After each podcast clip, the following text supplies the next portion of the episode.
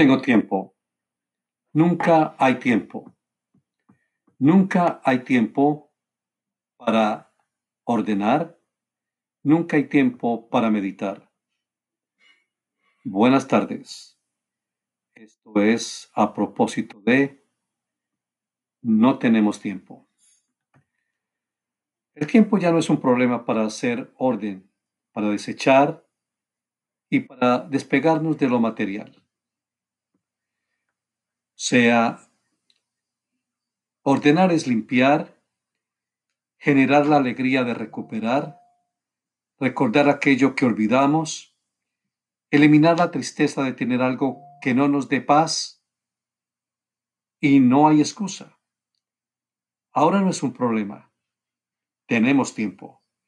Nos sobran las horas para hacer orden, para desechar para despegarnos y para analizar la causa mental de todos esos promontorios o arrumes que tenemos en la casa.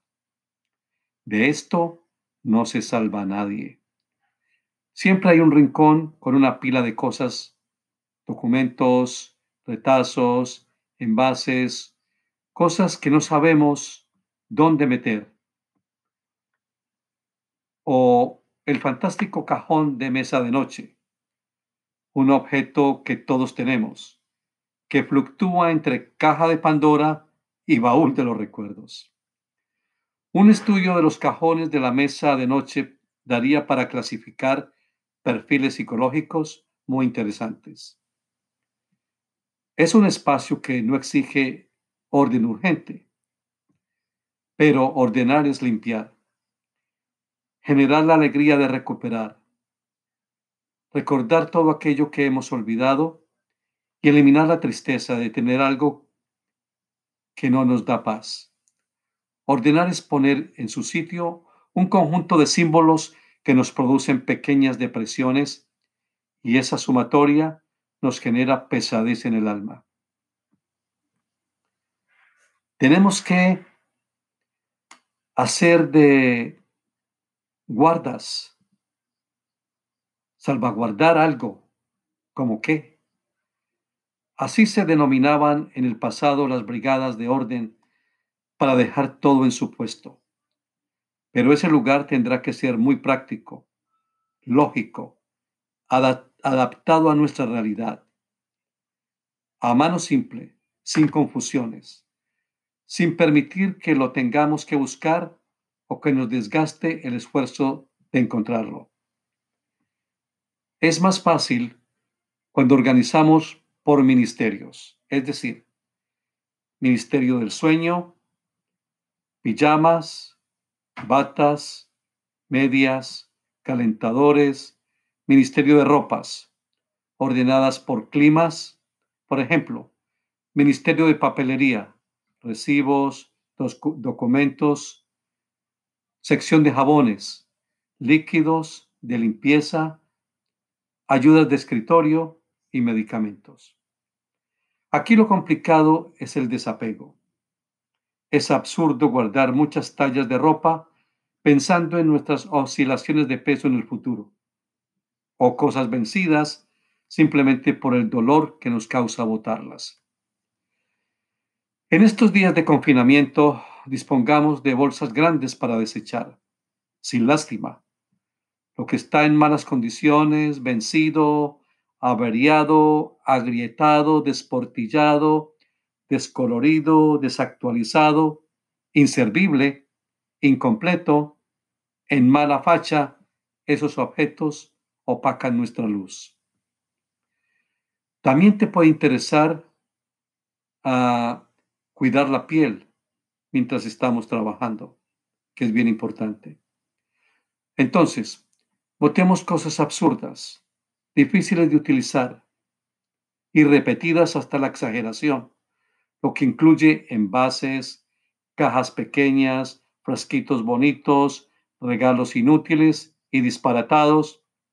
Estas bolsas tendremos que sacarlas por, para reciclar en cuanto termine la emergencia.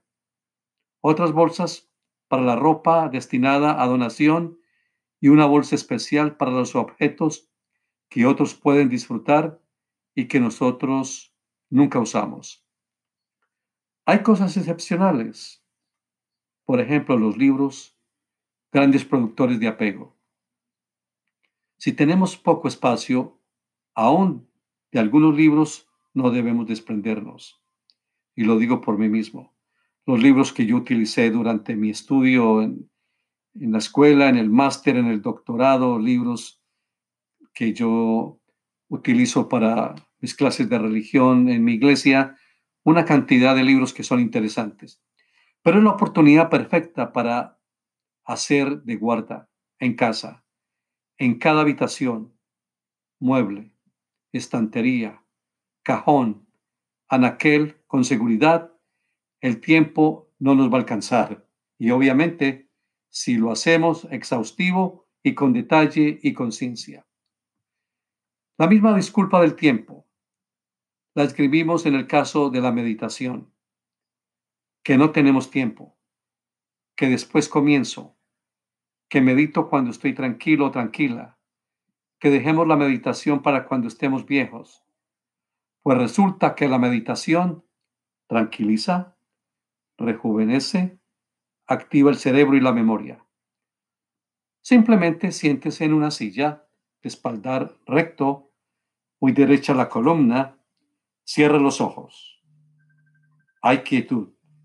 Prácticamente no hay ruidos de autos ni bullicio en esta cuarentena. Una ventaja de oro. Observa la mente. Mira qué pensamientos llegan. No detenga nada. Deje fluir ni no restrinja los pensamientos. Véalos analícelos. Esta es la meditación básica. ¿Y luego qué?